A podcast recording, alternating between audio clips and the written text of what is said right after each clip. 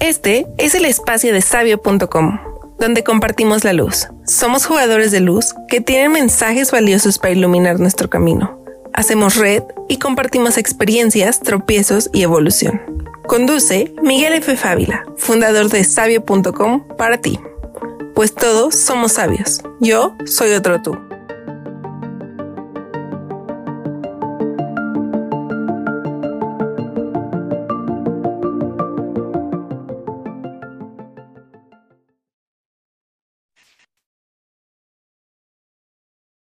¿Qué tal? Muy bien, bienvenidos a todos, bienvenidos. Tenemos una magna entrevista, si se podría llamar, que tengo mucho gusto de, entrevistar a Ana María Oliva aquí. bienvenida, Ana María. Hola, Miguel, bien hallada. Qué bueno, muchas gracias por estar aquí, por ah, este, asignarnos un poco de, tu tiempo. Eh, sabemos que el tiempo de todos es valioso, pero bueno, eh, yo tenía muchas ganas de platicar contigo de la, de, de, las cosas que, que, estás haciendo, que son muy, muy interesantes. Y para a todos eh, que, que, conozcan un poco de Ana María Oliva, es eh, ingeniero industrial primero, después máster en ingeniería biomédica, y después estudió el doctorado en biomedicina. Y bueno, es una apasionada de la vida. Y, este, y pues siempre está abierta a platicar, a dar un enfoque bellísimo de la vida, a pesar de, este, de todo lo que pudiera decirnos que, que va en contra o está en, en, contra, pero siempre encuentra el cielo en la tierra. Y esa es la, la visión, la, la, unión que nos, que, que a mí me une, ¿no? Porque también estamos en eso. Gracias por estar aquí de nuevo. Pues es un gusto, Miguel, un gusto compartir contigo. Qué bueno, gracias, gracias. Bueno, pues este, me gustaría platicar contigo acerca de este gran proyecto que tienes en, en, en Puerta, ¿no? El, el que te ¿Qué nació en ti? ¿Cuál fue el llamado para, para empezar a construir, ¿no? a, cimentar una universidad? ¿Y sobre qué es esta universidad? Pues mira, le hemos llamado la Living University of Terrain, la universidad viviente del terreno. Y ese viviente tiene ahí mucho sentido porque es lo que está pulsante, es lo que tiene vida, es lo que está todo el rato en, en continuo crecimiento, ¿no? Y le llamamos del terreno porque parte de la idea de que el terreno lo es todo. Es decir, tú tienes la mejor semilla del mundo, pero si la pones en la arena de la playa, no va a crecer. Y tienes una semilla ahí medio medio, pero si la pones en una tierra abundante y buena y sana y llena de nutrientes, va a crecer.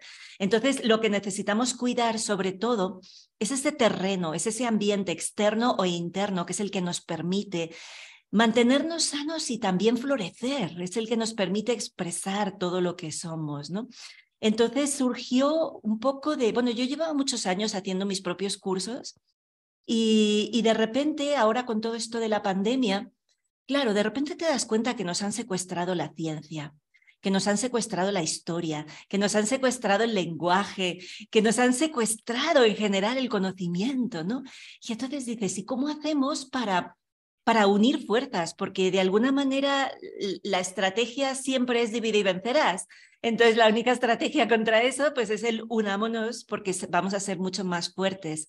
Entonces surgió muy muy orgánicamente, muy de forma totalmente natural el decir, "Oye, vamos a vamos a compartir gastos." Básicamente, empezó desde ahí, ¿no? Desde decir, oye, es que mantener una plataforma en línea con todos los sistemas que tú sabes, pues empresarial, ¿no? Desde pasarelas de pago, el, toda la gestión de multidivisa que tienes que hacer, los software para hacer la, el, Customer Relationship Management, o sea, todos los newsletters que envías a la gente, todos los correos, el tenerlo eso bien sistematizado, y eso lleva dinero y tiempo, ¿no? Entonces dijimos, oye, ¿y si nos juntamos y nos vamos organizando para que para que podamos todos hacerlo de forma más fácil y sobre todo cada uno pueda dedicarse a hacer lo que ama hacer. Entonces hablé con, con algunas personas que conozco y que quiero desde hace años, como Artur Sala, que es un físico espectacular, que tiene un conocimiento increíble, pero Artur pues no estaba dando ningún curso. Y decía, Artur, ¿cómo puede ser que no estés dando ningún curso con un conocimiento tan valioso y tan importante? ¿no? Me decía, porque pues, bueno, pues eh, todo ese tema de logística es cansado es pesado, o sea, uno tiene que estar ahí, ¿no? Es como eh, cuando tú emprendes, Miguel, y eso lo sabes tú también muy bien, cuando tú emprendes, emprendes porque tienes un sueño, pero eso no significa que tengas todas las habilidades que requiere el emprendimiento, ¿no? Tú puedes ser muy bueno comunicando, pero que la contabilidad, como a mí, por ejemplo, la contabilidad se me hace una montaña, o sea, eso es una cosa que dices, ay, Dios mío, yo pago a quien sea con tal de que me quite eso de encima, ¿no? Entonces surge de ahí, de, ese decir, oye, ¿Qué tal que nos unamos para hacer lo que amamos hacer? Y busquemos la manera de tener la estructura material suficientemente estable para que cada uno se pueda dedicar a hacer lo que ama hacer y no tenga que estar sufriendo que, ay, que la newsletter no salió, ay, que me equivoqué al poner el grupo del, del sector, porque uno no está en ese mundo, ¿no? Entonces estás construyendo, estás construyendo como el terreno para, el ecosistema para, para, para poder florecer cada uno con su materia. Claro, y, la belleza fue que, desde que lo empezamos a soñar, oye, fue creciendo, creciendo de forma súper orgánica, pero se ha ido acercando toda la gente que nos está apoyando en lo que necesitamos, ¿no? Pues desde Ana Carolina, con quien tú interactuaste, que es mi mano derecha, y es la que me soluciona todos los problemas técnicos, porque ella es ingeniera de sistemas y, vamos, sabe un montón de, de, de todos. Solo hace falta que le diga, oye, Anita, vamos a mirar sobre este tema y inmediatamente ella busca, me analiza, me bla, bla, y lo tenemos resuelto, ¿no? Desde Mila haciendo marketing, bueno, pues, pues todas las diferentes piecitas, pero siempre desde, o sea, yo creo que lo que nos caracteriza es que lo hacemos desde la pasión absoluta por lo que hacemos, ¿no? Por, por realmente poder estar centrado en lo que amas hacer. Claro, de seguir la pasión. Y, y justo en tu página, debajo de lo que te gusta, más bien has estudiado, dice poder unir fuerzas para construir una realidad diferente. Claro, es que... Dime, dime. No, que no podemos hacerlo solos. Ese, ese, es uno de los aprendizajes, ¿no? Fíjate, desde una cosa muy sencilla, Miguel. Nosotros desde que estamos aquí viviendo tenemos ahí en, un patio de atrás en el que hemos puesto un huertito y unas gallinas. Bueno, ahí es cuando me he dado cuenta, fíjate que caída de ficha, que es que necesitamos hacer las cosas juntos. Yo no puedo estar en misa repicando, yo no puedo estar sacando adelante la universidad y a la vez estar resembrando lechugas, espinacas, tomates y, todo, porque vinieron las hormigas y en una noche se lo comieron todo. Y dices, es que necesitamos a alguien que sepa hacer eso mejor que yo. Claro, claro. Entonces estamos eh, buscando eh, la común unidad. Otra vez la, la, la comuna, la, la, tú le llamas tribu, ¿no? La, la, la, cooperación en lugar de ser divididos, como tú decías que al, inicio, que nos han dividido para vencer. ¿Qué, qué, ¿Qué, nos hace falta para realmente vivir en, en, unión? Bueno, en cooperación, no ni siquiera unión, pero en, en cooperación. Pues yo creo que nos hace falta primero mucho trabajo personal. Porque aquí el gran riesgo ahora que nos encontramos también, fíjate que hay como, como una necesidad interna de mucha gente de empezar a agruparse, ¿no? Y estamos todos ahí buscando la tribu, buscando la, la comuna eh, o la comunalidad o como lo quieras llamar, ¿no?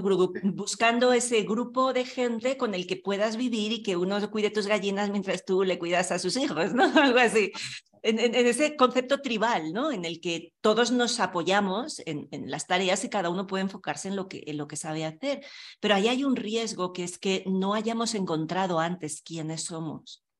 Antes de salir al grupo necesitamos encontrarnos a nosotros mismos, porque es un riesgo el, el eso, el generar comunidades sin que, sin que uno haya hecho el trabajo interior, porque entonces saltan los egos, entonces saltan las, eh, el, el, que no sabe qué hacer, la falta de autonomía, la falta de soberanía, ¿no? O sea, lo primero siempre es, primero hay que encontrarse a uno mismo y, y luego salimos a encontrarnos con el otro. Yo lo separo ahí como si fuera posible separarlo, en realidad es un camino conjunto, ¿no? Vamos, es como tú te conoces a ti mismo y encuentras una pareja que te ayuda a conocerte más a ti mismo y a la vez estás haciendo ese trabajo doble, ¿no? Y quiero decir, a veces uno diferencia las cosas como si estuvieran muy extremas simplemente para comprenderlo, pero creo que en la misma búsqueda de la, de la tribu, del apoyo, de la comunidad, está la búsqueda de uno mismo. No podemos evitar una cosa porque si no es cuando pues lo hemos visto muchas veces también, ¿no? Proyectos de comunidad donde acaban tirándose los trastos a la cabeza. por, por rivalidad, claro, claro. Es, es que no, no, no tenemos esa eh, cultura, esa educación, nuestra, justo la cultura es individualista, es este, es totalmente separada de, la otra casa, de la, otro, otra familia. Sí. ¿Tendría que cambiar entonces el sistema de educación o cambiar la sociedad completamente? Tenemos que cambiar nosotros. Si nosotros cambiamos, todo va a cambiar. Si nosotros no cambiamos, nada va a cambiar. ¿sí? A veces queremos que las cosas de fuera cambien, pero es muy difícil cambiarlo de fuera si tú no has cambiado tu mirada. Es decir, en el momento en el que tú te das cuenta, por ejemplo, yo me di cuenta de que nadie me había enseñado a pensar, me habían enseñado a creer y a memorizar, pero no a pensar. Yo me di cuenta cuando tenía 17 años, estaba en lo que ustedes llaman la prepa, y, estaba ahí en una clase y me preguntaban, sobre la película de la misión, fíjate, la película aquella antigua de, tan, bonita, ¿no? Y decían, es que ah, e, esa idea tan filosófica de sacrificar una vida para salvar a muchas, si eso era correcto o no. Me acuerdo perfectamente de ese momento en el que el profesor nos estaba poniendo esa disyuntiva de la película, ¿no? De decir, bueno, es que se vale el sacrificar la vida de una persona por salvar a todo un pueblo y teníamos que decir qué pensábamos y yo me sentía profundamente insegura porque no sabía qué pensar, no sabía qué pensaba. Yo estaba acostumbrada a no pensar, a que tú repites lo que te han dicho, pero nunca me habían enseñado a pensar y aquel profesor me pone una pregunta en la que yo tengo que decir lo que pienso y yo me siento tremendamente insegura y ahí me di cuenta, caray, nadie me enseñó a pensar. Entonces, la inseguridad que eso te genera te lleva luego a defender a muerte tus creencias, porque no tienes munición intelectual para defenderla. Cuando tú estás seguro de lo que piensas, y lo piensas porque tienes un, un criterio por el que piensas eso, pues no te enojas, simplemente tú dices, oye, pues no, pues esto es así por esto, por esto y por lo otro, y es obvio. y si tú no lo ves es que no lo quieres ver, pero es obvio, ¿no? Entonces tú no necesitas entrar a la guerra por eso. Entonces, lo primero que necesitamos es recuperar la capacidad de pensar por nosotros mismos, ¿no? Y si nosotros empezamos a darnos cuenta de eso, entonces de ahí es que surge el decir, no, es que yo a mis hijos no los quiero meter en el mismo sistema que crecí yo, porque yo tuve que desaprender tantas cosas y entonces empiezas a cambiar cosas, pero las cambias porque tú ya has cambiado tu mirada, porque tú ya te has dado cuenta de otras cosas ahí fuera. Entonces necesitamos reconsiderar todo y necesitamos cambiar todos los sistemas, pero solo lo podremos hacer si empezamos a cambiar por dentro. Es decir, yo no te puedo, yo no te puedo decir, mira, Miguel, es que a partir de ahora tienes que incluir a los demás en tu vida, no puedes tomar decisiones solo por ti, tienes que tener en cuenta al otro, pero tú no lo ves eso. Entonces, lo vas a aceptar o no en función de lo, que, para ti yo signifique, ¿no? Si yo significo algo muy importante, yo te digo, Miguel, tienes que hacer esto, tú lo vas a hacer porque vas a aceptar el principio de autoridad, pero no porque tú realmente lo sientas. Ahora, si yo te explico, mira, Miguel, tú sabes que tenemos un corazón, ¿verdad? Y que nuestro corazón tiene un campo electromagnético. Tú sabes que el campo magnético del corazón, que por cierto es 5.000 veces más fuerte que el de tu cerebro, se puede medir a, más de medio metro de distancia de tu propio cuerpo. ¡Wow! Eso es interesante, ¿no? O sea, tu, tu campo energético, el de tu corazón, se puede medir fuera de tu propio cuerpo.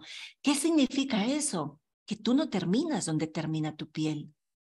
Que tu campo energético continúa más allá de lo que tú ves de ti y abraza a todos los demás. Entonces, cuando piensas, cuando piensas en ti, no solo tienes que pensar ese trozo que hay de la piel para adentro, o si quieres, dentro de tu coche, que es un poco como la, la extensión de nuestro ser, ¿no? Si te tocan el coche te duele tanto como si te tocan a ti, te dan un golpecito en el coche, ¿verdad? Está alguien aparcando y le da un besito a tu coche y no, uno se pone loco. Pero bueno, es darnos cuenta, nosotros no terminamos donde termina nuestra piel. Nosotros, mi energía no termina, simplemente se amortigua, se mezcla. Ah, oye, eso me cambia la mirada. Eso me hace darme cuenta de que sí o sí tengo que incluir al otro en mí, porque es que físicamente, desde la física mesurable científica, es así. Somos campos que se mezclan. Ah, entonces cuando yo integro ese nivel de, de verdad, entonces todo cambia en mí. Entonces empiezo a darme cuenta que no es lo mismo caminar descalza por el pasto que caminar con zapatos. Y entonces puedo observar cómo me siento y entonces empiezo a cambiar. Y cuando yo empiezo a cambiar, todo empieza a cambiar. Todo. Somos eh, ahí es realmente que somos creadores, somos, pero, pero me he dado cuenta y tú, tú te lo estás reafirmando que somos creadores a partir del pensamiento, a partir de lo que pensamos, ¿no? Porque, porque a partir de lo que pensamos creamos todo un, un, un, un ambiente, una, una confirmación en el campo, me imagino, ¿no? Que, que, que se configura y se amoldea a nuestro, a nuestro pensar. No quiero decir sentir porque es nada más nuestro, nuestra creencia de, de, de, poder hacer algo, de poder interpretar la realidad de cierta manera, ¿no? Exacto, y ese, y ese es el truco. Para ti, ¿qué es el pensamiento? ¿Qué tan importante es el pensamiento para ti? Pues mira, el pensamiento es, es una energía y es poderosísimo es importantísimo. Fíjate desde la física, que yo siempre me voy a la ciencia porque es lo que conozco, ¿no? Y porque además también me doy cuenta de que es un lenguaje común y que, y que genera menos alergias que si hablamos de otros lenguajes, ¿no? Entonces, la ciencia te explica, la física moderna te explica que hay tres niveles en la realidad y que hay una jerarquía. Cuidado, que la palabra jerarquía no nos gusta nada socialmente, no nos gusta que nadie nos mande, no nos gusta que nadie tenga, pero hay una jerarquía, hay, un, hay una serie de niveles en las que las cosas se hacen así. Y esa jerarquía es información, energía, materia. Es decir, primero está la información, que son los códigos. Esos códigos van a través de la, utilizan la energía para modificar la materia o para crearla. ¿Sí? Los códigos que dirigen la energía. La energía transforma la materia. Eso lo podemos ver muy fácil cuando tienes un imán. Tú tienes un imán aparentemente inofensivo, está ahí, no, no hace nada hasta que le pones limaduras de hierro alrededor o alfileres o lo que tú quieras, ¿no? Pero con las limaduras de hierro que se ve tan fácil. Y de pronto ves que esas limaduras, que es materia, se reorganizan.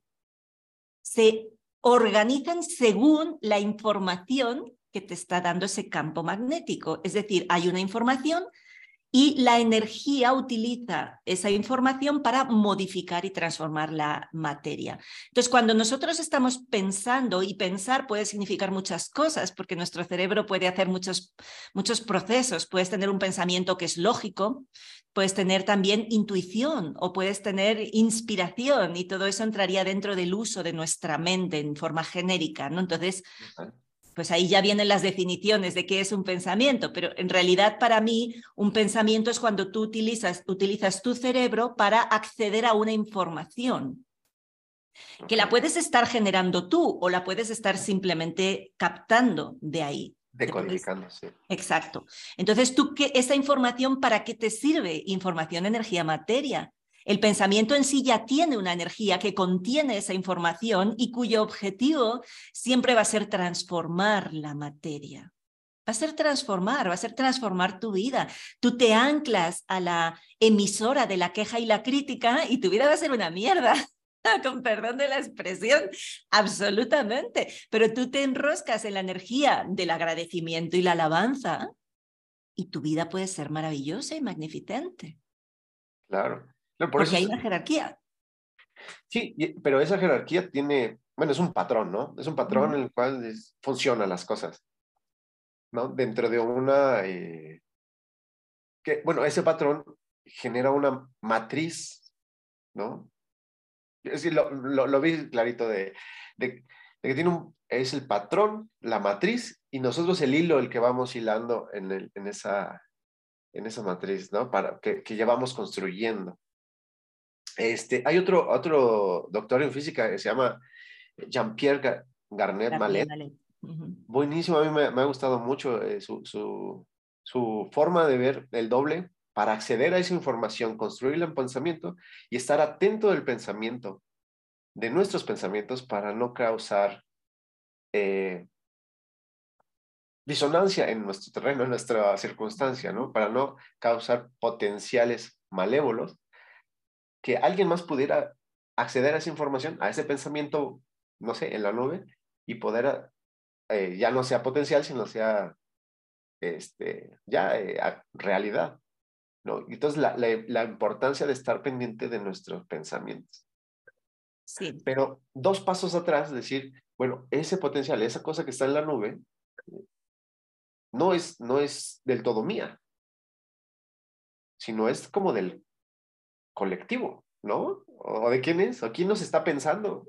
Ya, ya, esa, esa, es una de las grandes preguntas, ¿no? Que nos hemos hecho, ¿qué son los pensamientos y de dónde vienen, ¿no? Entonces, para mí hay como diferentes niveles de realidad, ¿no? Tú puedes estar en un estado, tu mente en beta, por ejemplo, tú y yo estamos ahora aquí hablando, estamos usando nuestras facultades intelectuales de adulto. No, esta conversación no la, no la podrían tener dos niños. Estarían los dos niños de seis años estarían hablando de otras cosas, ¿no? Incluso tus hijos o mis hijos estarían hablando a otro nivel, pero tú y yo tenemos unas capacidades que hemos ido desarrollando que son diferentes, ¿sí? Entonces, cada, cada onda cerebral te permite una serie, un acceso a un tipo de información y un manejo de ese tipo de información. Sí, tú sabes que el, cerebro tiene diferentes bandas de, funcionamiento, diferentes ondas. Cuando tú estás dormido muy profundo, tu cuerpo está reparando.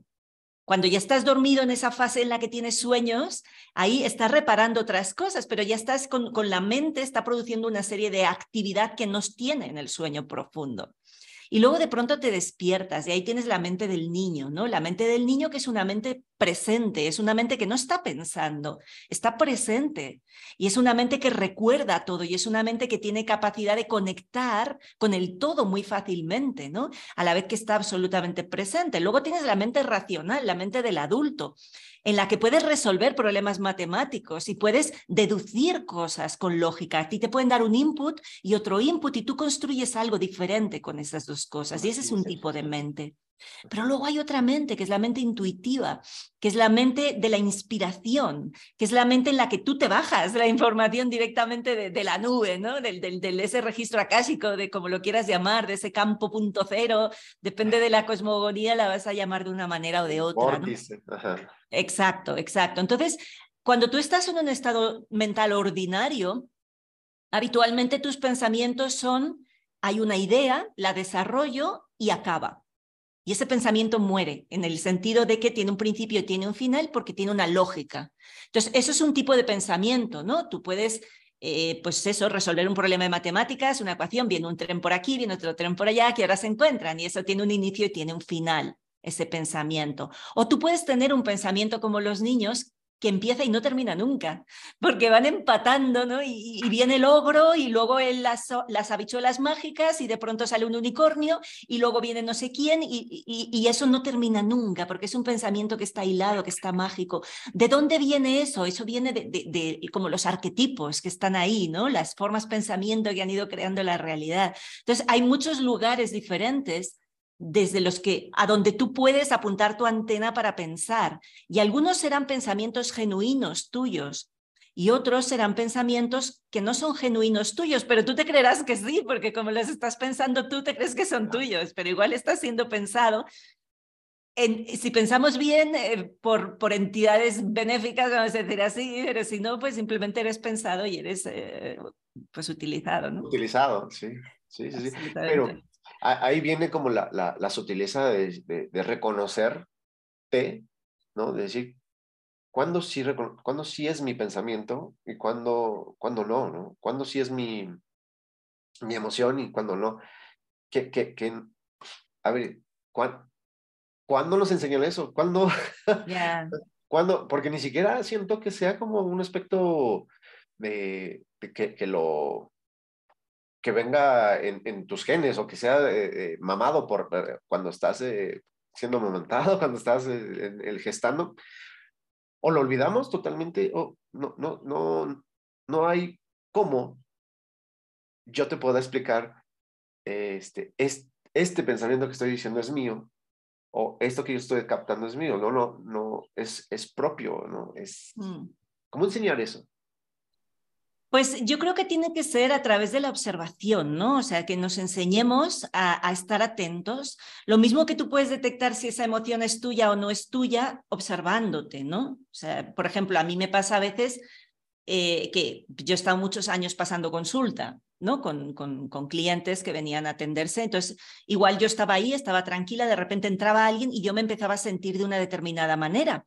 Pero como yo estaba atenta a cómo me sentía antes de que esa persona entrase, yo sabía que eso que yo estaba sintiendo era del otro, no era mío. Simplemente es que yo lo estoy captando porque somos seres sensibles. y captamos las emociones. Entonces, es el aprender a ir hacia adentro, a encontrar ese lugar de paz dentro de uno, donde yo pueda observar, ¿no? Y a, ser capaz de darme cuenta de que yo puedo ponerme en una posición de observador de mi mente y en una posición de observador de, mis emociones. No necesito estar siempre, siempre simplemente viviéndolo, puedo observarlo, ¿no? Para mí hay un ejercicio que me resulta muy muy interesante, que es el que yo le llamo las rosas y las espinas, ¿no? Y es que antes de irte a dormir, pues tengas una libretita y cada noche apuntes qué ha sido lo mejor del día y qué ha sido lo peor del día. Entonces, unas son las rosas, ¿no? Las cosas bonitas del día de hoy, cosas que estás agradecido y otras cosas que te han molestado, que te han resultado difíciles, porque si haces esto a lo largo del tiempo, incluso pues solo tres, cuatro semanas, no hace falta que, que te pases media vida haciéndolo, ya te vas a dar cuenta que hay una serie de patrones, ¿no? Que casi siempre te molestan las mismas cosas, las mismas situaciones, las mismas interacciones con las mismas personas o, cosas similares, y que al, revés te empieza a dar, te empiezas a dar cuenta de lo que te gusta y por lo que estás agradecido también tiene un patrón, ¿no? Entonces, darte cuenta de que hay cosas que hay que atender, porque eso que me está molestando y que es mi piedrita en el zapato, tendemos a no hacerle caso, a minimizarlo y a decir, ay, bueno, pues da igual, ¿no? No, hay que atenderlo, porque eso te va a dar esa clave interna de cuáles son tus resortes y cuáles son tus piecitas que están un poquito desajustadas, ¿no? Y que necesitamos ponerle atención a eso. Y entonces tú empiezas a, a comprenderte un poquito más a ti mismo. Y entonces empiezas a distinguir un poco más, pues es, oye, si yo estaba tan contenta, tan tranquila, trabajando en mi casa y de pronto viene no sé quién y yo empiezo a ponerme nerviosa, Puede que eso no sea mío, pero eso parte de que tú te conozcas lo suficientemente bien como para decir, primero, ser capaz de construir paz para que te dé un punto de apoyo, porque la paz es el paso previo, la paz no es el destino de nada, es el primer paso que hay que, que, hay que construir. Si yo consigo encontrar un lugar de paz, ok, puedo observar, porque si no, simplemente me estoy dejando llevar por las cosas, ¿no? Entonces, necesito construir lugar de paz. ¿Cómo? Pues como puedas. ¿Qué te es más fácil? ¿Quedarte en meditación, cantar un mantra, pintar, tocar el piano? ¿Qué te es más fácil? ¿Estar regando las plantas? ¿Estar conduciendo? ¿Cómo encuentras la paz? Tú en tu vida? Ahí eso ya es una pregunta de cada uno, ¿no? ¿Cómo te enchufas con la paz, no? Así con, tus, con tu centro. A mí, por ejemplo, me encanta. Me quito los zapatos, agarro la manguera y me pongo a regar el jardín. Tengo el jardín más bonito del mundo, porque claro, no hago más que regarlo. sí, yo también hago un poco de jardinería y si me, me, me, me voy, puedo pasar algo de tiempo ahí. Sí, a mí me encanta, me quedo ahí, escucho los pajaritos, estoy bueno y los camiones frenando también, porque se escucha de todo, y, voy regando y estoy ahí, y ahí entro como en un... Exacto. O arreglando cosas descompuestas o, desarreglando cosas que están bien. me, conecto. Sí, y, bueno, así, ahorita recapitulando esto que hemos eh, hasta ahora dicho, es que nos enseñan a, tener mentes informadas. Por información, memorizar para evolucionar a mentes pensantes. ¿No?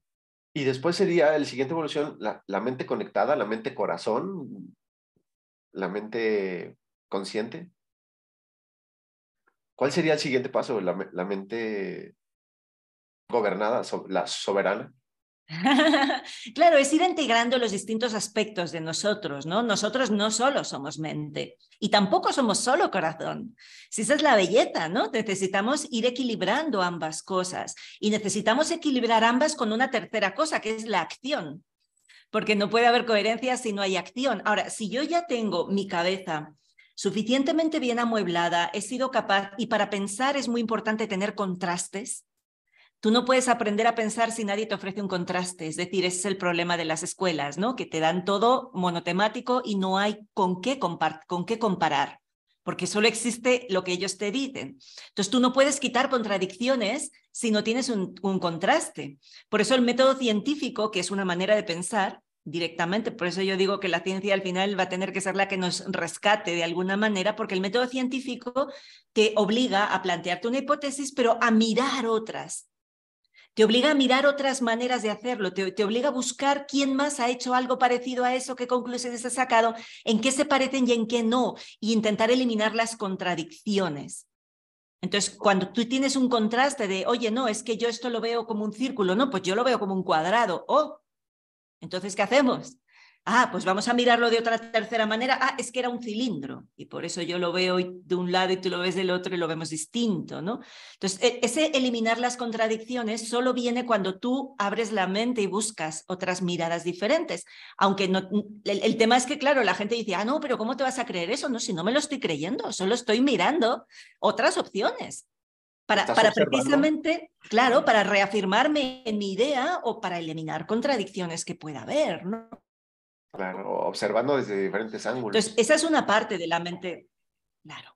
Es la única manera en la que tú vas a poder hacerte una imagen real de las cosas, ¿no? Entonces, esa mirada monolítica, sin posibilidad de dudas, sin posibilidad de discusión, e, eso es puro dogmatismo, o sea, eso, eso es creencia, eso es, eso es propio de la iglesia, pero no es propio ni de la ciencia ni del pensamiento, ¿no?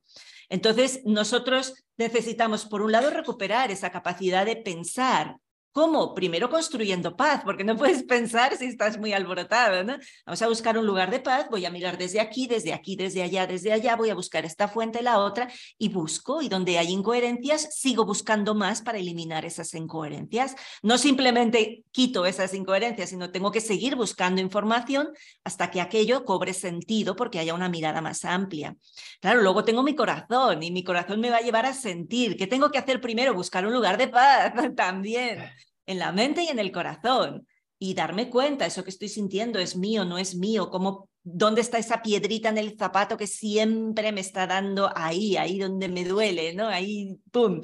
Vale, entonces voy sanando eso y voy encontrando un equilibrio en el que me siento en paz en mi corazón y en mi mente y desde ahí puedo encontrar una unidad. No puedo encontrar una unidad si mi mente va a 100 por hora y mi corazón va a 100 por hora. Para que se empaten, tienen que estar los dos pacíficos. Sincronizados. Claro, en un lugar de paz. Por eso utilizamos técnicas de respiración en las que tú fuerzas que tu respiración se acomode a tu corazón y entonces estás entrando en una coherencia fisiológica que te permite acomodar todo mucho más fácil desde lo puramente material y fisiológico, ¿no? Luego, claro, ¿qué haces con eso? Pues eso te tiene que servir, como tú dices, para ser soberano en tu vida. ¿Qué significa ser soberano? Ser el dueño. Ser el dueño de tus acciones, ser el dueño de tus pensamientos, ser el dueño de tus emociones, ser el dueño de todos los aspectos de ti, ser la última autoridad en tu propia vida, serla tú. Pero no lo puedes ser si ni siquiera sabes quién eres. ¿Cómo vas a ser soberano si no sabes lo que amas hacer? Si no sabes cuál es tu lugar en el mundo, si no sabes ¿Cuál es tu propósito? Si ni siquiera tienes propósito en la vida, ¿cómo vas a ser soberano? Sabes, el tema es que no podemos empezar la casa por la ventana o por el tejado. Empezarla por los cimientos. Y los cimientos es saber quién soy y qué amo. ¿Qué amo hacer? Porque para mí el propósito de la vida es casi, casi lo mismo que decir que te apasiona. Para mí es lo mismo, ¿sabes? Porque entiendo que, que hay un solapamiento absoluto ahí. Entonces, decir, bueno, ¿qué amas hacer? Listo, vamos a construir una vida para que tú puedas amar lo que haces, amar lo que eres y ser todo lo que eres, ¿no? Claro, a veces, gente, bueno, es tan difícil encontrar la, la, el propósito, el, el, el que me gusta, porque hay demasiadas distracciones, ¿no? Esa, esa forma de, de, de, por ejemplo, a un esclavo no se le puede decir ¿cuál es tu propósito en la vida? Pues está, está atado, ¿no? Entonces, mientras no sea eh, libre, que un poco de la, libertad es, esta paz, ¿no? No puede, no puede saber para qué es para qué es libre. ¿Tú crees que somos de alguna manera esclavos en, en, en este sistema mundial, ¿no? en, este, en este mundo?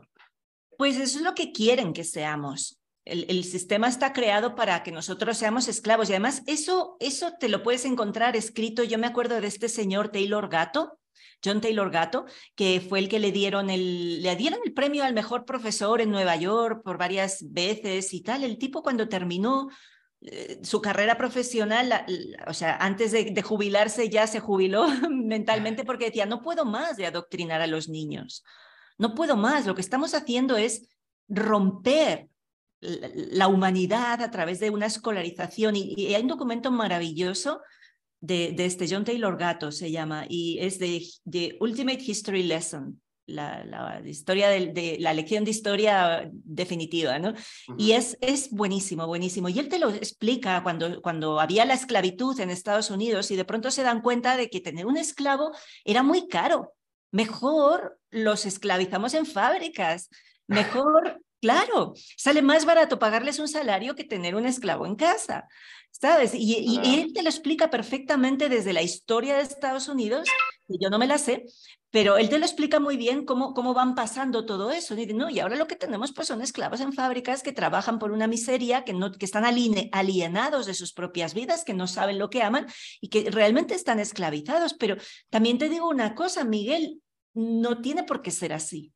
Tú no vives así, yo tampoco. Y no somos superhombres ni supermujeres, somos personas, somos seres humanos, simplemente que en un momento determinado tú te diste cuenta, ¿sabes qué? Es que hay algo que yo amo hacer y cuando estoy haciendo eso, amo lo que soy. Pues ya está, vamos a por eso.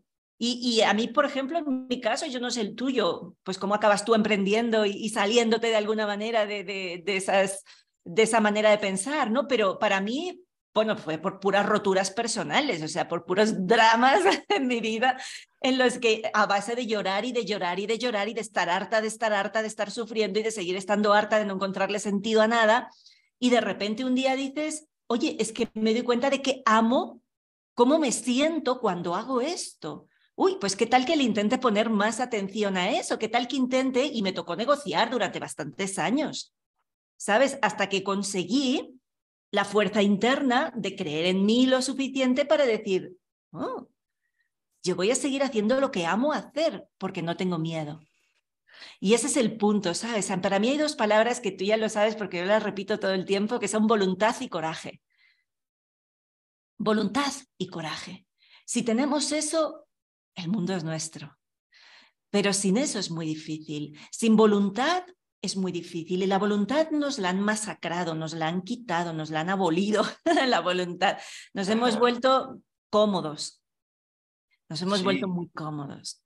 Y, parte de esto de, soberanía o de, o de o tener voluntad es, es una palabra que no nos gusta desde la adolescencia, ¿no? Que es este, bueno, no nos gusta, quiero decir, que es, que es feo. Bueno, que no es feo. Es la responsabilidad, pues, ¿no? Es decir que, que, que, tener responsabilidad es, tener el poder. Claro. Las dos caras de la misma moneda, la responsabilidad y el poder. Es, poder de, de, de, justo gestionarte, de, justo crear, ¿no? Y de, y de a, pechugar las, las, las consecuencias, pechugar es mexicanismo. No, no, en España también lo decimos. Sí. Ah. Y, y, decir, pues ni modo, salió mal, ¿no? Parte de mi experimento, experiencia, ¿no? de, de, vida, y eso es la, la, la aprender. Pero son, ese es el, método de aproximaciones sucesivas. Los que han estudiado matemáticas o ingenierías o físicas, hay un el método de, resolución de las, de las ecuaciones, estas que tienen más incógnitas que, eh, o sea, que, que, tienes más incógnitas que ecuaciones y que por tanto no las puedes resolver de una, es el método de aproximaciones sucesivas. Es decir, tú buscas un resultado, cuadra perfectamente, no, pues lo voy ajustando, ¿no? Como quieres calcular el precio sin IVA y no sé qué, y entonces vas diciendo, a ver, 1.7, no, no me da, 1.68, venga, ya me voy acercando, ¿no? Vas jugando, sí. Vas jugando, exacto. Lo que pasa es que nosotros la vida nos la tomamos muy en serio, y entonces cada vez que en esas aproximaciones sucesivas ves que te has pasado o que no has llegado, nos lo tomamos como un drama pero en realidad podríamos mirarlo como, bueno, un pasito más cerca, un pasito más cerca, ya, ya me voy acercando al resultado. Y, en cada uno de ellos no, no, no, es, no es eh, certero, pues estás equivocándote, pero estás equivocándote cada vez menos acercándote al, al, óptimo, al a la perfección, por así decirlo, ¿no? Claro. Y, y, esa es la, la, la, evolución, ¿no? Esa, esa evolución eh, que, que podríamos llegar a ser como, como, como personas, ¿no? Es esa eh, soberanía evolutiva, por así decirlo, ¿no? claro, y ahí necesitamos también dejar el perfeccionismo a un lado, ¿no? Que es otro de los grandes males que, que tenemos, porque una cosa es que tú seas lo mejor que puedes ser y, y, y, hacer el esfuerzo y poner la voluntad en ser la mejor versión de ti mismo, Pero hay un punto en el perfeccionismo que yo creo que es donde lleva a la frustración a mucha gente del no lo estoy consiguiendo, es por ese perfeccionismo que surge en realidad del miedo y de la inseguridad. Yo, yo he observado muchas veces la gente más perfeccionista es porque tienen mucho miedo a, a, no ser aceptados si no son perfectos, ¿no? Tienen mucho miedo a... Claro. A, equivocarse. Sí. Claro, porque, porque en el fondo piensan que si yo no soy el mejor no me van a querer, ¿no? Entonces es, es, muy, es muy delicado, ahí hay muchos... ¿Me he ido? ¿O estoy no, está bien, está, te ah. sí, sí. Perdón, perdón, es que de repente me ha saltado aquí un aviso y no sé qué ha pasado. Bueno, se me ha puesto una pantalla aquí. No, sí. Y, y, yo creo que esa, que, que sí, a veces confundimos eh, eh, evolución, nuestra máxima expresión, con la perfección. Exacto. ¿no? No, hay que confundirlo porque podemos estar evolucionando cada vez, ir hacia la máxima expresión, pero pues la perfección es casi, es inalcanzable, es como el infinito, cuando, cuando estás en el infinito, ¿no? Es, no, claro, como un faro al que apuntas, sabiendo que como la verdad, como la libertad, todo eso son faros que están ahí, ¿no? Ajá, que nos dan la, orientación, ¿no? La, la, el anhelo de seguir, de seguir caminando, de seguir experimentando. Y, y, y a todo esto que, que, que, hemos estado viendo tiene, tiene lógica, ¿no? Tiene, tiene sentido, ¿no? O sea, como la, a mí la, la, la reexpresión de bio que es la vida lógica, ¿no? La biología, tiene, tiene sentido ya poder este, equivocarte o seguir experimentando, seguir este, poniendo tu pequeña hipótesis, es así, ¿no? Que sea tu creencia de cómo funcionan las cosas. No, no es así, pero seguimos tercos de, es que sí funciona así, sí funciona así, y no, la vida te está diciendo que no, ¿no? o, o, reafirmando simplemente una creencia que, que, que tienes. Y, y, y, esa lógica, ¿tú cómo la interpretas? ¿Cómo, cómo, cómo detectas las, las, las señales en la, en la, en la vida? ¿no? Sí, es, es, muy importante estar atentos y la verdad es que es mucho más fácil verlo en la vida del otro que en la de uno mismo, ¿no?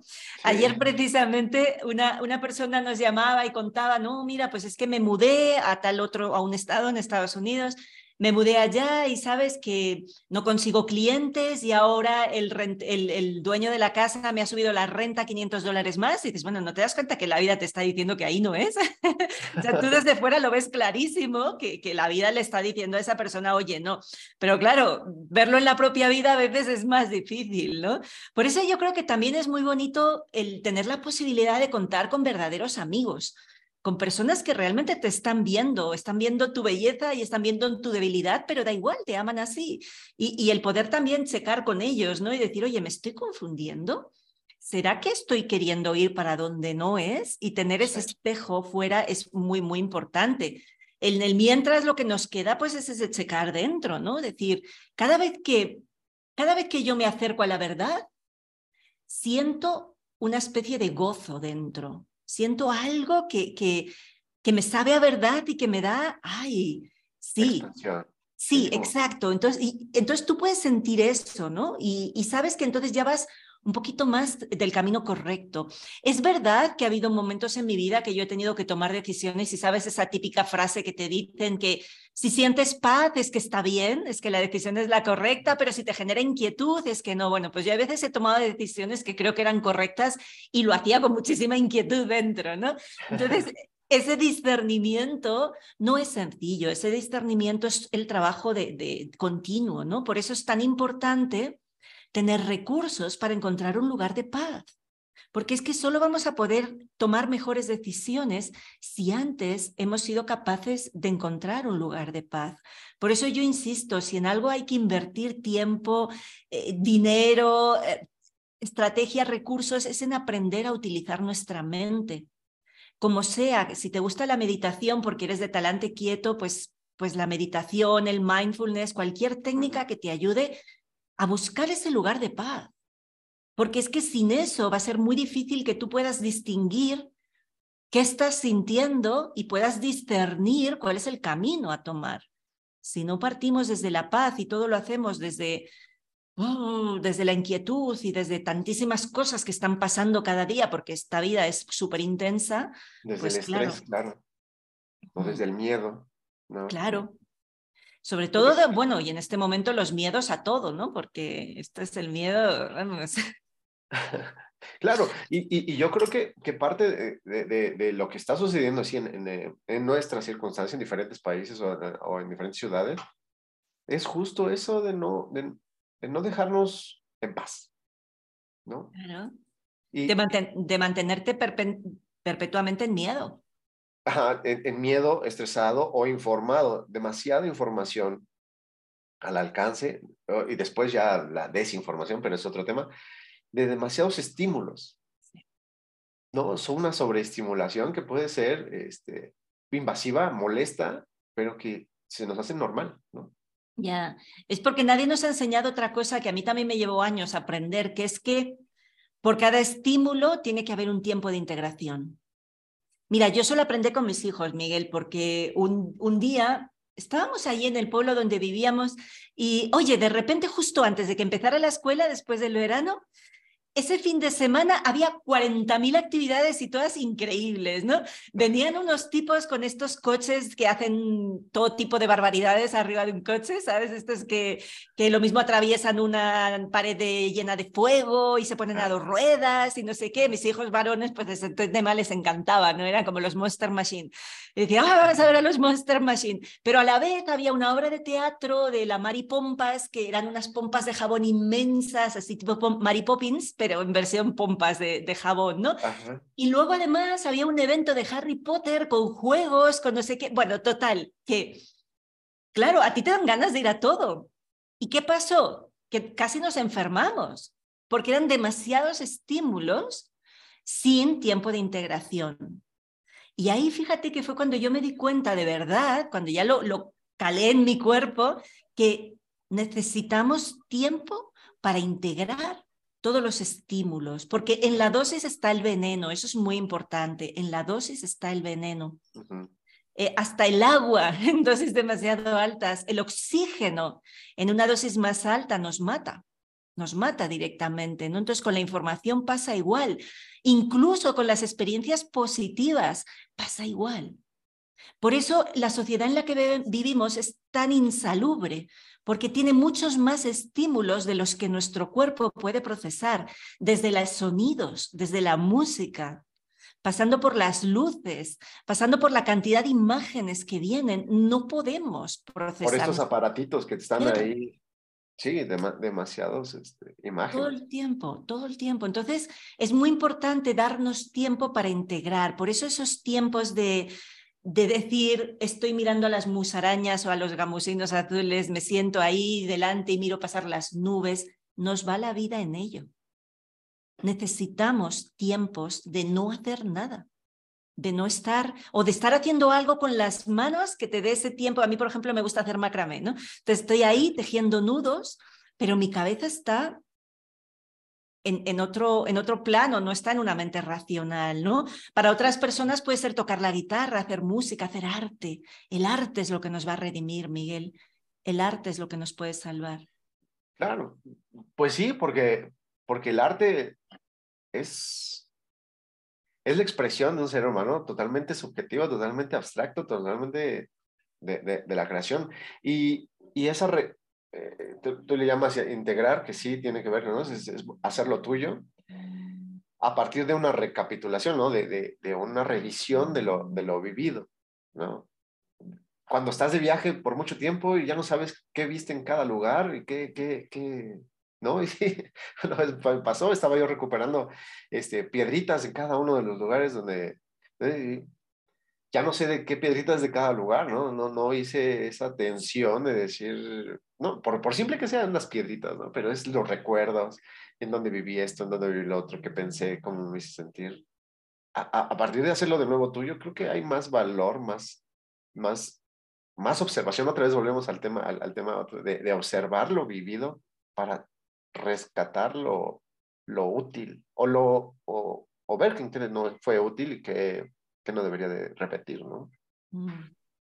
Pero... Necesitamos, igual que entra, es lo mismo que en cualquier otro sistema de nuestra vida, ¿no? Tú inhalas y necesitas exhalar, porque si no te mueres. Necesitas ingerir alimentos y necesitas eliminarlos, porque si no te mueres. ¿Sabes? Entonces con las experiencias es igual, necesitamos experiencias, pero también necesitamos expresar lo aprendido. ¿Sí? Y por eso yo digo que todo lo que tenga que ver con procesos creativos te ayuda a sacar. Y es el equilibrio a todo lo que entra. ¿Sabes? Cuando tú estás tocando música o estás bailando o estás creando cualquier expresión creativa, estás sacando, no estás metiendo. Y eso es lo que nos equilibra en una vida en la que estamos todo el rato metiendo, metiendo estímulos, metiendo imágenes, metiendo textos, metiendo información, metiendo, metiendo. No, déjame. Que por cada hora de cosas que entran debería tener una hora de cosas que salen. Porque si no, nos morimos. Sí, sí. Y, y mencionabas también la, la, la, parte de que nos va a salvar, ¿no? Con, con esta... Lo que, lo que realmente nos hace seres humanos es nuestra capacidad de crear. Con respecto a la llamada inteligencia artificial, ¿no? Que pues es un cúmulo de información ordenada y, codificada de, de, alguna manera que, te, que te sale, sale información ordenada según quien lo programó, ¿no? Que es súper poderosa, aparentemente, ¿no? La, la, inteligencia artificial, porque no tendríamos por qué ya pensar o, este, o, o acumular información porque ya lo sabe, ya te lo puede dar esa maquinita, ¿no? Pero ¿qué realmente nos hace diferentes? Claro. ¿no? Es, eh, esa, esa es la gran pregunta, Miguel, ¿qué nos hace humanos? Ajá, y aparte, ¿salvarnos de qué? Del perder el ser humano. Ok. Para mí, el, cuando yo hablo de, de, de redimirnos o de, o de salvarnos de alguna manera, yo lo que estoy viendo es un futuro al que nos están llevando y nos llevan como borregos al redil, en el que perdemos lo que somos en el que dejamos de ser lo que somos. Y, de verdad que eso es lo que más me mueve en este momento, hacer cosas, es el darme cuenta de el vivir enamorada de la grandiosidad de ser humano y darme cuenta de que hay mucha gente que no lo ve que hay mucha gente que no, que no se da cuenta de esa grandiosidad, que han empequeñecido el ser humano a simplemente ser un ser racional. Pero es que el ser humano es muchísimo más que un ser racional, es un ser sintiente, es un ser compasivo, es un ser capaz de utilizar su voluntad para ir más allá de los instintos, cosa que ningún otro animal puede hacer. ¿Sí? Y de utilizar o sea, de ser capaz de encontrar compasión en su corazón, más allá del instinto de cuidar que puedan tener los mamíferos o todos los animales en general, ¿no? Porque tú ves a una cría de, a un león con su cría y tiene, tiene una capacidad instintiva de cuidar y de, y de, y de cierto grado de amor, pero claro, el, el humano es capaz de tener empatía por el dolor del otro, es capaz de darse cuenta de que todo lo que le hago al otro me lo estoy haciendo a mí. Y además es capaz de crear y de expresar una verdad mucho más grande. Y es capaz de pensar racionalmente, pero también es capaz de intuir y de recibir inspiraciones y es capaz de trascender y de ver más allá de lo evidente. Entonces hay tantos valores y tantas facetas de lo que es ser humano todavía por rescatar, que a mí me parece un insulto llamarle inteligencia a ese software de lo que están haciendo ahora. Me parece un insulto, porque inteligencia es mucho más que eso. Hay muchas inteligencias, ¿sabes? Y lo que más me, lo que más me mueve en este momento es darme cuenta de que realmente la mayor parte de la gente no se da cuenta. No se da cuenta de, esa grandiosidad, de esa fuerza que tenemos, de esa capacidad de crear realidad que tenemos y de la capacidad de, de generar realmente un mundo nuevo. Está en nuestras manos está en nuestros corazones y está en nuestras mentes si queremos hacerlo. Pero la mayor parte de la gente anda distraída. Claro. Está distraída. Está, sí, justo, nuestra atención está en otro lado. Exacto. La atención, no, eh, que es un poco la, la observación e interpretación, está dispersa, ¿no? Y, y, y, está en el afuera, ¿no? podría ser eh, adentro. Y, y, sí, esos aspectos de solidaridad, de sacrificio, ¿no? No, no sacrificio este, de penitencia, ¿no? Sino sacrificio en pro de un bien, bien común, ¿no? El trabajo hecho, el, el, la, la, por así decirlo, ofrenda, ¿no? Yo ofrezco esto. Son, son cualidades humanas imprescindibles y a veces ya poco usadas por el individualismo, por el... Claro. Pero fíjate que, que Miguel, tú con tus hijos haces muchos sacrificios, tú haces muchos sacrificios por tus hijos, ni siquiera te das cuenta, porque lo haces desde el amor y lo haces porque sabes que es así, pero ¿cuántas horas no has pasado tú de desvelos? ¿Cuántas cosas no has dejado de hacer? Porque tus hijos existen, pero qué belleza.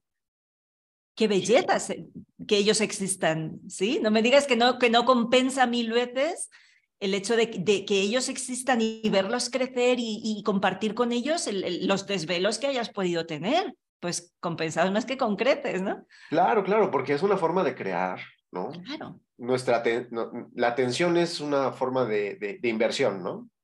En donde nos, donde nos invertimos la atención es lo que hacemos creer, crecer. Y, y, y, vemos esos eh, resultados a, a partir de, lo que le damos la atención. ¿no? Y, esa, y esa, esa inversión, por así decirlo, muy, muy económico, es, es a, lo, que nos, a, lo que nos enfocamos, nuestra intención, nuestro corazón, nuestro pensamiento, todo nuestro ser, empieza, y ahí se redondea todo, ¿no? Si, si podemos pensar en diferentes niveles, podríamos crear, invertir en diferentes niveles de, de nuestra vida, circunstancia, terreno. claro. Claro, por eso es muy importante el conocimiento de uno mismo. Por eso es muy importante que e, e, eso que tantas veces yo repito, de cuántas partes de ti reconoces. Porque ves a la gente, algunos de ellos obsesionados con la nutrición, ¿no? Y está muy bien, la nutrición hay que cuidarla porque es la gasolina que le pones a tu cuerpo, pero no, no todo es solo nutrición física, no solo es todo una dieta. También, oye, ¿cómo estás cuidando tu energía? ¿Cómo estás cuidando tu campo electromagnético? ¿Tienes tu teléfono aquí pegado todo el día, metido en el bolsillo todo el día? ¿O, te permites el apagarlo y ponerte en modo avión y hacer dieta digital los domingos? ¿Cómo estás cuidando esa, esa parte de ti? ¿Cómo estás cuidando tus emociones? ¿Te das cuenta de cuál es tu piedrita en el zapato? ¿Cuál es esa espina que cada noche cuando haces recapitulación te das cuenta de que otra vez está ahí molestándome eso? Otra vez. ¿Cómo estás cuidando eso? ¿Cómo estás cuidando tu mente? ¿Con qué alimentas tu mente? ¿Eres capaz de encontrar un espacio de paz entre medio de todos esos pensamientos? ¿Cómo, ¿Cómo, estás cuidando esa parte? ¿Cómo estás nutriendo tu espíritu? ¿Cómo estás nutriendo, desintoxicando y renutriendo cada parte de ti? ¿Cómo estás? Claro, para eso, eso es un trabajo. Eso hay que ponerle voluntad y hay que ponerle coraje y hay que ponerle ganas y hay que ponerle imaginación a veces, y hay que ponerle información y hay que ponerle muchas cosas. Hasta que cada uno de nosotros no nos responsabilicemos de nosotros mismos, vamos a estar esperando que venga alguien de fuera a cambiar nuestra realidad y eso no va a ocurrir. Claro. No, no, no va a ocurrir. También mm, me, me, hace sentido porque una vez que ya estemos, que sepamos que somos, por ejemplo, en la analogía del cuerpo, que sepamos que somos eh, un riñón. ¿no? Sabemos realmente nuestra, nuestra labor, nuestra función, ¿no? Y no nos peleamos por, por, por el poder sobre los otros eh, órganos o sistemas de nuestro cuerpo, ¿no? Sino, sino estamos en, en sincronía, en eh, armonizados, la palabra, para decir, ah, este le hace falta, tiene demasiado calcio, hay que, hay que depurarlo, ¿no? O está deshidratado, hay que mandar una señal. Entonces cada uno tendría ya su, su, su, función que podría cambiar, ¿no? Porque somos seres humanos, no somos nada más riñones, ¿no? De acuerdo a, lo que tu corazón puede definir. De, Ay, no, ahora es por acá y ahora me gusta el fútbol en lugar del básquet. Entonces, me hace, me hace mucho sentido eso de, de, saber, eh, de observarnos para poder después expresarnos, ¿no? Qué, qué, qué, mm. qué bonito, qué fantástico. Sí, porque además, ¿sabes lo que pasa? Y bueno, lo creo que lo sabes. Cuando tú estás a gusto contigo, te da igual lo que hagan los demás. Cuando tú realmente amas lo que eres, simplemente te alegras de ver a otros que son súper brillantes, pero no compites. porque tú amas lo que eres. Esa, esa, es la clave, ¿sabes? La clave es que ojalá y cada uno de nosotros estuviéramos enamorados de lo que somos. Sabiendo que estar enamorado no significa ser perfecto. Cuando tú te enamoraste de tu esposa, tú sabías que ella no era perfecta, pero da igual.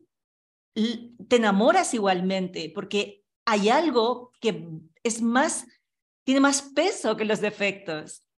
Lo que tú estás viendo en ella te compensa los defectos que ella pueda tener y lo mismo viceversa. Es decir, cuando tú te enamoras de alguien no significa que no veas que, que tiene mal, simplemente crees que todo eso no es suficientemente importante, que hay cosas mucho más importantes y que te compensan. Todas las relaciones son así, no hay relación que sea perfecta.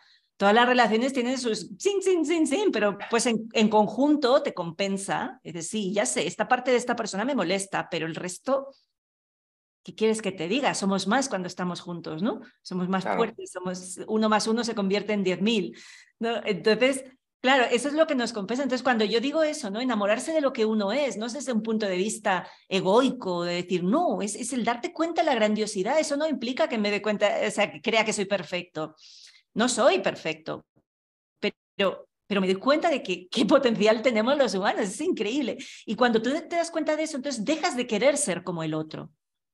Es más, lo que quieres es ser más tú y ver hasta dónde puedes llevar aquello que tú eres al máximo nivel, porque, wow, esta es una pieza muy interesante, ¿no? Esta, esta experiencia es realmente muy interesante. Y ahí dejas de darle poder a lo de fuera, deja de, importarte. Y, y, es al revés, solo cuando ves a alguien que es auténtico, así la esté metiendo la pata, da igual, pero es auténtico y entonces dices, wow, qué bueno. Qué maravilla, ¿no? sí, y eso es ver la grandiosidad en, el otro, ¿no? Igual que tú. Y eso no significa que tú dejes de ser menos. Esa, es, ahí es donde choca la mayor parte de, la, de la mirada que nos han enseñado, porque la mirada que nos han enseñado siempre es en comparación con el otro, y eso tú o yo, es excluyente, ¿no? Si tú eres bueno, entonces es que yo no lo soy, porque entonces que tú eres mejor que yo. No, tú puedes ser muy bueno y yo puedo ser muy buena, y los dos ser extraordinariamente buenos y ya está, y nadie es mejor ni peor que otro, ¿sabes? Y encontrar ese punto ahí es donde a veces patinamos con mucha facilidad, ¿no? Claro, porque lo vemos siempre como competencia, ¿no? Nos han enseñado a competir, ¿no? A, a, una, a luchar una, una jerarquía que solo los mejores podrían este, salir adelante, seguir el siguiente nivel, pero en realidad eh, no todos estamos en la misma en la misma vara, en la misma cualidades para ser medidos, ¿no? No, claro que no. Y, tú no puedes comparar a uno con el otro antes de que cada uno de ellos se haya encontrado a sí mismo. Es decir, eh, eh, tú puedes comparar, tú puedes comparar dos ajedrecistas adultos eh, que, que ya llevan sus carreras y decir, hombre, pues mira, este gana más partidas que el otro. Pues hasta ahí, ¿no? Pero cuando tú tienes dos niños de cinco años, ¿cómo vas a decir? Como me decía a mí el, profesor de la escuela cuando mis hijos, cuando tenían tres años, me decía, no, es que tu hijo Matías tiene problemas de aprendizaje con tres años y Matías es un niño de altas capacidades, problemas de aprendizaje precisamente no tiene, tiene otros, pero de aprendizaje definitivamente no. Y, ese señor con, con, los niños con tres años tenía la osadía de decirte que, que tenía pero, pero, si todavía ni sabes ese niño, no, todavía no ha desarrollado nada de sus potenciales, ¿qué vas a comparar? ¿Cómo vas a comparar dos capullos de rosa? Y decir, ah, no, es que esta es mejor que la otra. Pero si no sabes, déjale que se desarrolle, déjale que salga. Y luego podrás decir, ah, pues esta rosa es más grande que la otra, esta rosa es más roja, o huele más o huele menos. Podrás hacer comparaciones, pero deja que desarrollen su potencial. Y el tema es que nosotros nos queremos comparar cuando todavía ni siquiera nos hemos desarrollado como personas, ¿no? Y ese, ese es en fin. Sí, claro, claro. La, la, la, educación, cómo somos este, medidos, cómo nos enseñan, ¿no? Este, pues es justo eso, estar en la misma, en la misma este, estándar para todos, ¿no?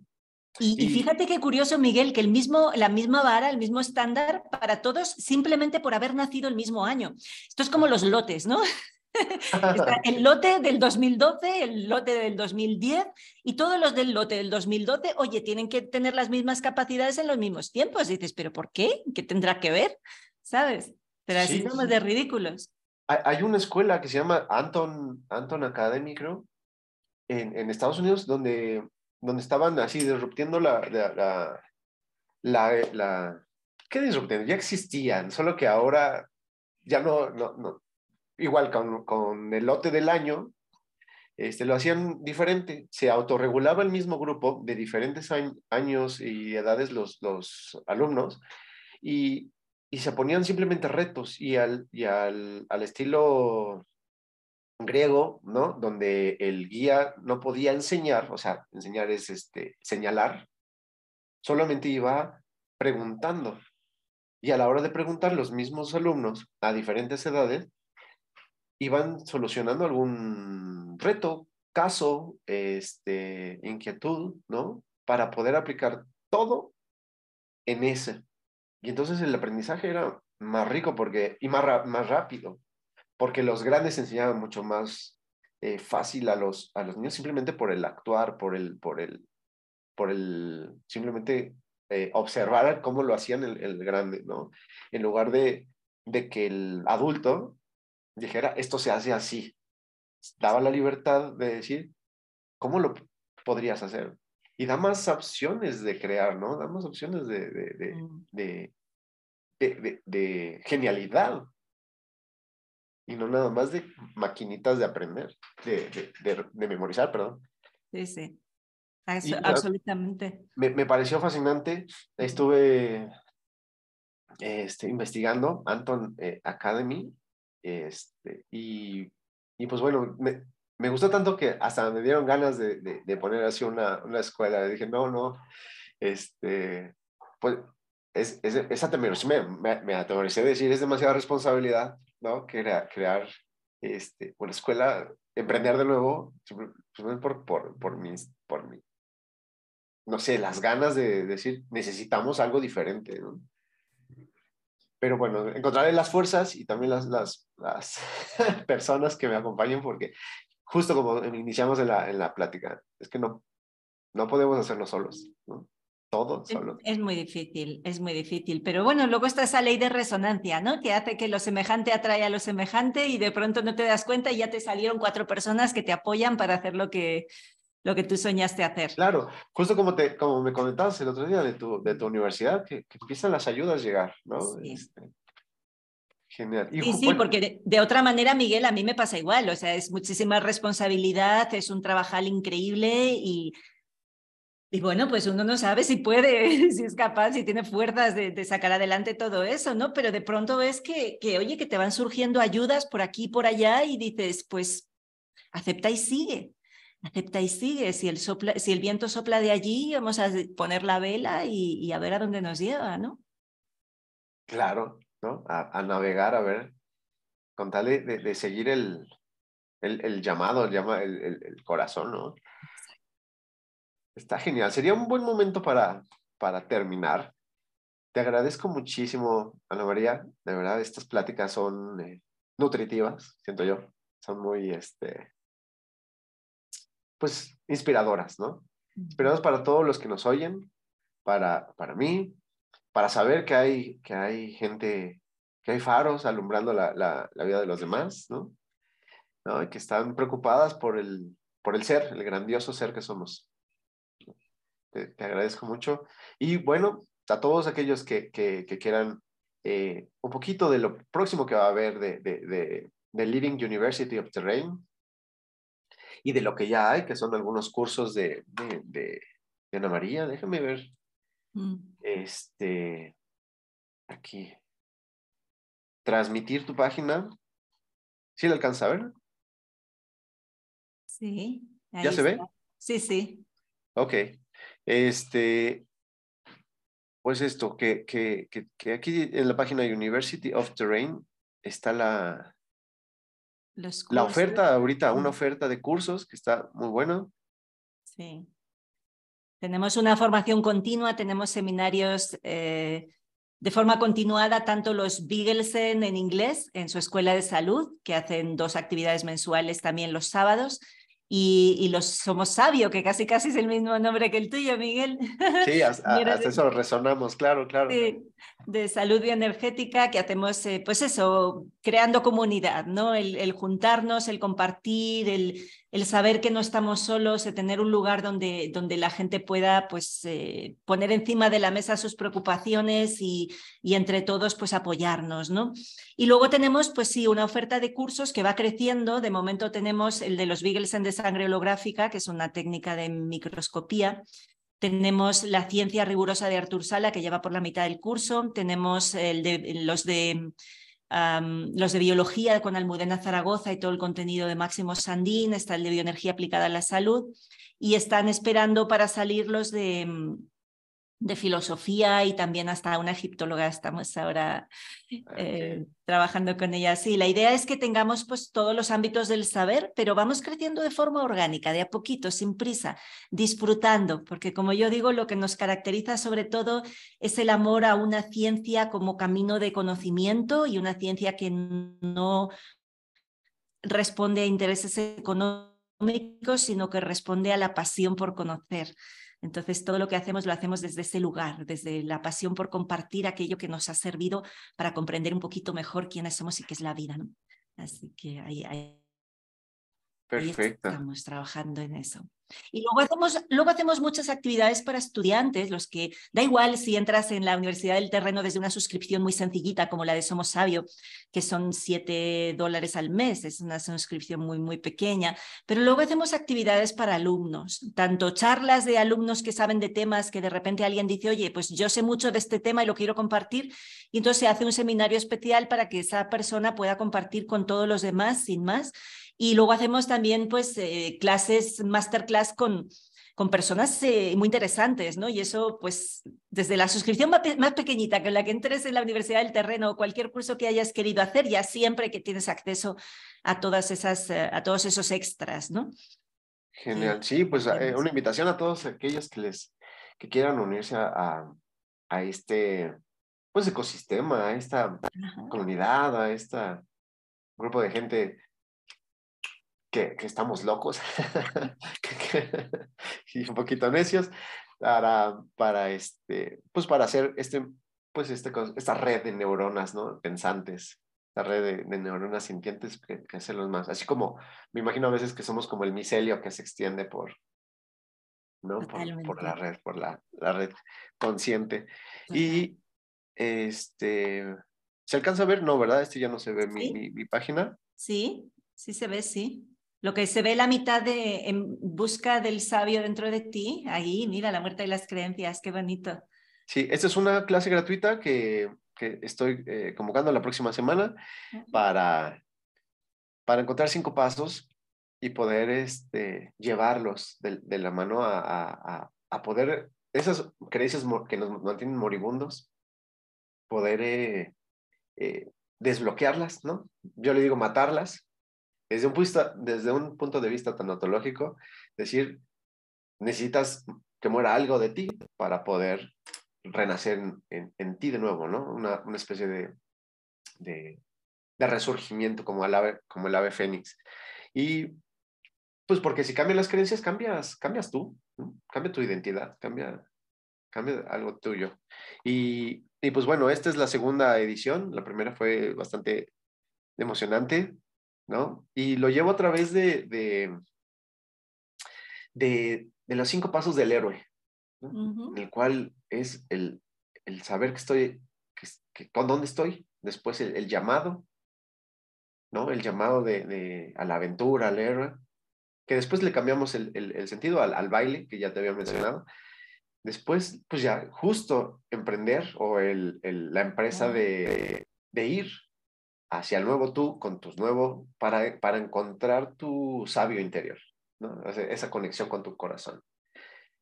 Después la recapitulación, ¿no? Como cuarto paso, la recapitulación de qué he creado y al final la trascendencia, que ya esa es otra, otra, otra forma de que el héroe ya regresa a la, después de haber ganado la cabeza de Medusa, la, la trascendencia y poner al servicio los, la sabiduría que hemos encontrado a través de todo el viaje del héroe. Entonces es una mezcla de, de, de muerte de creencias desde el punto de vista tanatológico de la viaje del héroe, y con el fin de renacer. ¿no? Ese es un poquito de, del próximo evento que voy a tener. Este, empezamos para todos, para que entiendan un poco la, el contexto, la, la, una clase gratuita y ya después la invitación al, al curso.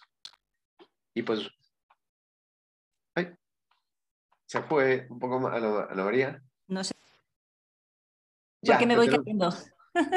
Sí, te tenemos de vuelta, te tenemos de vuelta, pero mira, Muchísimas, muchísimas gracias por esta magnífica charla, entrevista. Tu compartir siempre es bien valiosa. Mm. Y espero que les haya gustado toda la, la audiencia. Muchas gracias, Noelia. Gracias, Miguel. Un gusto estar contigo y cuando quieras aquí repetimos.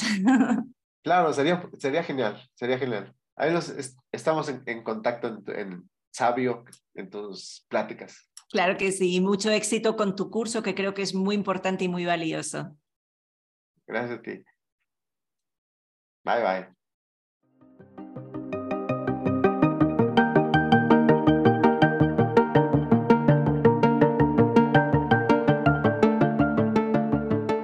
Gracias por escuchar este podcast. Te pedimos compartirlo y comentar tu experiencia.